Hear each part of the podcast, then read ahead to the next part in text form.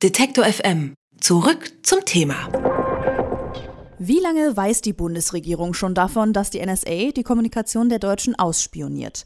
Der Regierungssprecher Steffen Seibert wollte oder konnte dazu bei der Bundespressekonferenz vorige Woche keine genauen Aussagen treffen. Stattdessen hat er auf das Parlamentarische Kontrollgremium kurz PKG verwiesen. Diese Kommission überprüft die Arbeit der deutschen Geheimdienste.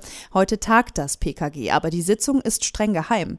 Eventuelle Erkenntnisse werden deshalb nur schlecht oder gar nicht an die Öffentlichkeit gelangen. Das PKG als Kontrollgremium Kontrollinstanz ist ein wichtiger Vorteil gegenüber DDR-Zeiten, in denen die Staatssicherheit geradezu unkontrolliert alles überwachen konnte. Doch was bringt die Kontrolle, wenn keiner davon erfahren darf? Mit Dagmar Hovestedt von der Stasi-Unterlagenbehörde spreche ich über die Kontrolle von Geheimdiensten und darüber, was wir aus den Fehlern der Stasi-Zeit für unsere heutige Demokratie lernen können. Einen schönen guten Tag. Guten Tag.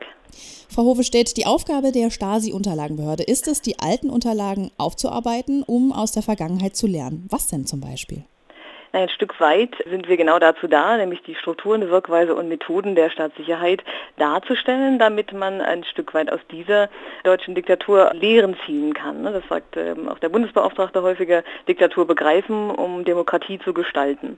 Und wenn man sich anschaut, wie in einem diktatorischen System eine Geheimpolizei funktioniert, dann muss man schon sagen, dass es natürlich dort auch formal immer Recht gegeben hat, auch eine Verfassung gegeben hat, dass dort zum Beispiel auch das Post- und Fernmeldegeheimnis Geheimnis als unverletzlich bezeichnet wurde, aber eine Geheimpolizei, die die Macht der Partei erhalten sollte, hat im Grunde genommen relativ frei geschaltet und gewaltet und war auch in keinster Weise von irgendwelchen Gremien dabei kontrolliert oder untersucht. Eine parlamentarische Kontrolle gab es nicht und was fast noch wesentlicher ist, auch eine öffentliche Kontrolle, eine Diskussion ja, des zu weitgehens oder des sich Einmischens und so weiter hat es eigentlich nie gegeben zu DDR-Zeiten, denn die Medien waren auch nicht frei, sich mit diesen Themen zu beschäftigen beschäftigen, zu recherchieren und mal rauszufinden, ja, wo die Stasi da auch nach den DDR-Gesetzen zum Beispiel über das Ziel hinausschießt. Mhm. Darum ist eine Kontrolle der Geheimdienste auch wichtig. Aber eigentlich widerspricht die Arbeit eines Geheimdienstes ja der Freiheit und der Demokratie. Wieso werden also Geheimdienste in Kauf genommen, gerade nach den schlechten Erfahrungen in der Vergangenheit Deutschlands? Was meinen Sie? Das ist natürlich eine schwierige Frage, die ich jetzt so spezifisch nicht entscheiden oder bewerten mag, aber letztendlich hat auch eine Demokratie das Gefühl, sie muss sich gegen diejenigen, die die Demokratie per se ähm, aus den Angeln heben wollen, schützen und dafür muss sie Mechanismen machen. Und der beste Mechanismus in einer Demokratie ist die öffentliche Diskussion über die Feinde dessen, worüber man sich geeinigt hat als Verfassung, wie man zusammen leben will.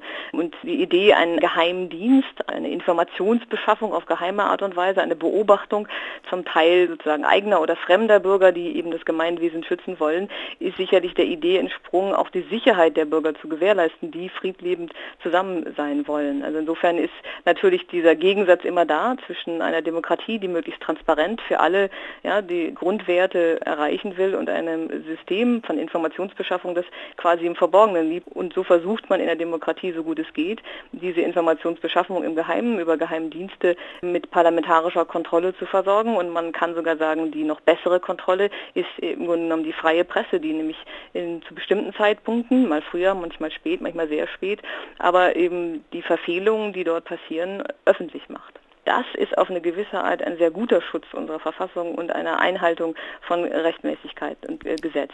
Und genau das war zum Beispiel oder ist in der Regel in Diktaturen nicht möglich. Da gibt es keine freie Presse. Da wurde zu DDR-Zeiten nicht darüber berichtet, wie viele Telefone die Stasi abgehört hat und wo sie da eventuell sich auch falsch verhalten und dass sie vor allen Dingen ihre eigene Bevölkerung verfolgt und bespitzelt hat, weil jeder, der frei gedacht hat und sich andere politische Ideen überlegt hat, die eben nicht mit der sozialistischen Einheitspartei zusammenpassten, dass der ins Visier Visier geriet und unter Umständen sogar im Gefängnis gelandet ist. All das wurde nie wirklich öffentlich diskutiert und Journalisten waren in der Regel auch nicht frei, darüber zu berichten, weil sie damit dann wiederum ihre eigene Karriere, ihren eigenen beruflichen Werdegang gefährdet hätten.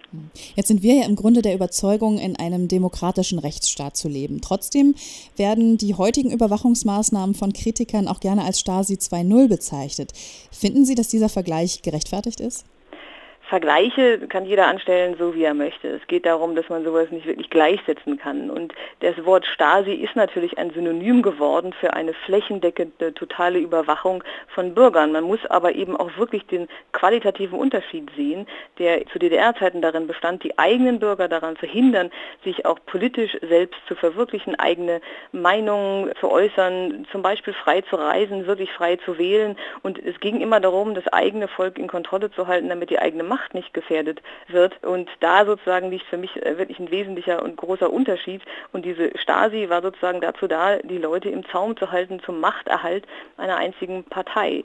Dass das schnell irgendwo als quasi die schlimmste Version einer Überwachung dann sich etabliert hat, ist verständlich. Und dass man natürlich auch immer gern dazu neigt, etwas, das emotional erregt, auf ähnliche Zusammenhänge zu übertragen, finde ich irgendwo auch nachvollziehbar. Und dennoch muss man wirklich einfach die Unterschiede und die qualitativen Unterschiede sehen und vor allen Dingen, dass es um Inhalte ging und darum ging, Menschenleben zu zerstören und dass hier zunächst wir erstmal damit beschäftigt sind, eine gigantische Datenabgreife sozusagen zu beobachten, die auch in Rechte von Menschen eingreift, aber die wir hier erstmal im demokratischen Raum auch diskutieren und die in dem Sinne nicht einfach so mit Stasi gleichzusetzen ist wie wichtig die Kontrolle von Geheimdiensten ist und wie sie aussehen kann. Darüber habe ich mit Dagmar Hovestedt von der Bundesbehörde für die Unterlagen der DDR-Staatssicherheit gesprochen. Ich danke Ihnen für das Gespräch, Frau Hovestedt. Ich danke Ihnen auch. Alle Beiträge, Reportagen und Interviews können Sie jederzeit nachhören im Netz auf detektor.fm.